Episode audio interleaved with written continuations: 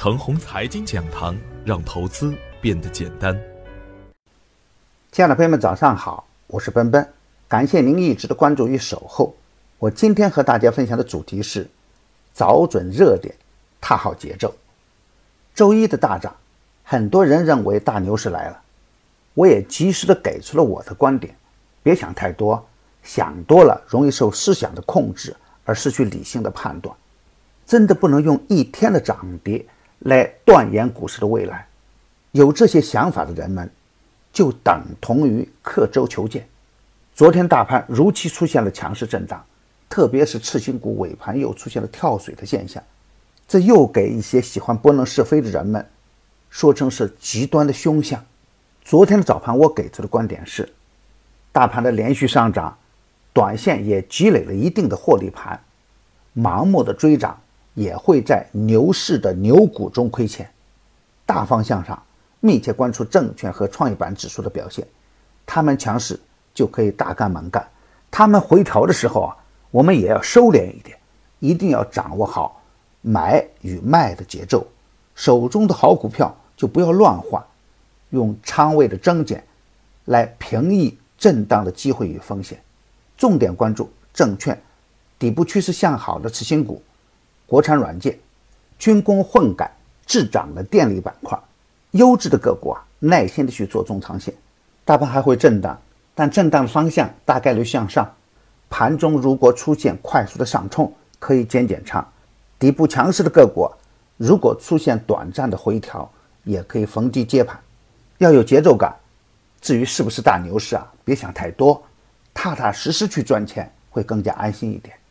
再看看昨天盘面的整体表现，银行、保险、证券出现了冲高回落，而次新股呢再次出现了盘中强势的表现，这是不是符合我早盘给出的减仓的观点呢？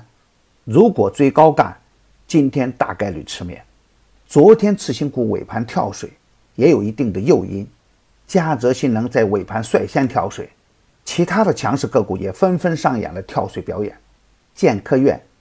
元龙雅图、成天伟业、纵横通信、汇威科技等一大批超级的牛股在涨停板附近如同逃命一般，很多个股日内暴跌十几个点，刚追入的人们亏得很惨。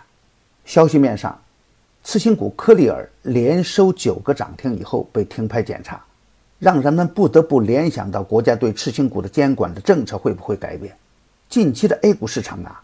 出现了另外一种景象，一些看似滞后的消息主宰了大盘的走向，而一些看似明朗的消息呢，也会推迟或提前影响市场，足利与散户不对等的消息面，对盘面上个股的涨跌造成了重大影响。比如说，朱寿通权，消息出来之前呢，个股已经暴涨，而消息出来之时呢，又出现了集体跳水的现象，当散户逃离之际。个股又开始大涨，类似的情况也发生在国企混改中，联通提前放出的消息，散户无法得知，散户无法得知，而已经有了个股开始连续的上涨。联通出来之时呢，其他的个股也出现了跳水的一个现象，而消息平静以后呢，个股又重新开启上涨的一个模式，而普通的人们呐，总觉得自己跟不上。再比如啊。存在争议的中印边界出现印军撤回的好消息，同时，昨日人民币创出反弹以来的新高，这些都是大盘站稳三千三百点的有力保障。上周是还残弱不堪的大盘呐，瞬间变成了集体的快涨，次新股也能在连续的三天之内称王，这都说明有超级的主力在影响着大盘未来的走向。我的观点是，盘面上的热点还在不断的切换。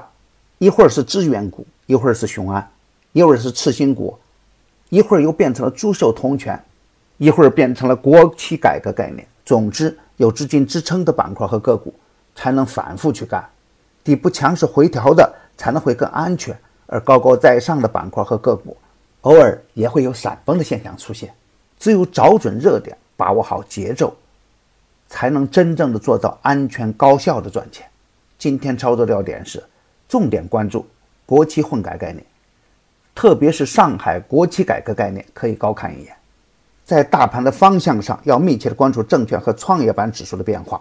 他们强势的时候呢，就可以积极一点；他们弱势的时候就要收敛一点。次新股要防止短线跳水造成的踩踏事件。消息平静以后，底部的强势的次新股板块个股也会出现较好的减仓点。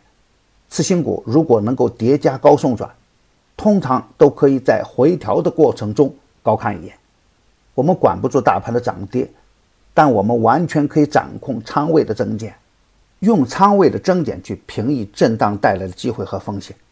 大盘还在震荡，震荡的方向还是大概率向上，千万莫追高，追高有风险。我的观点只是我个人的观点，盘中所涉及的个股只为说明我的观点，不构成推荐。如果与您的观点不一致啊，您说了算。买牛产成长秘籍的课程，有精选的群服务赠送，那里有一线的操盘手实时在线答疑，还有精选的股票提供参考。别忘记加小组的 QQ 二七五四七六五九八，他会邀请您加入陈红财经飓风工作室直播间。亲爱的朋友们，您的点赞、转发与打赏，都是我每天努力的动力源泉。也愿我的努力能为您提供可靠的信息资源。明天我还会在陈红财经讲堂与您继续分享财富盛宴。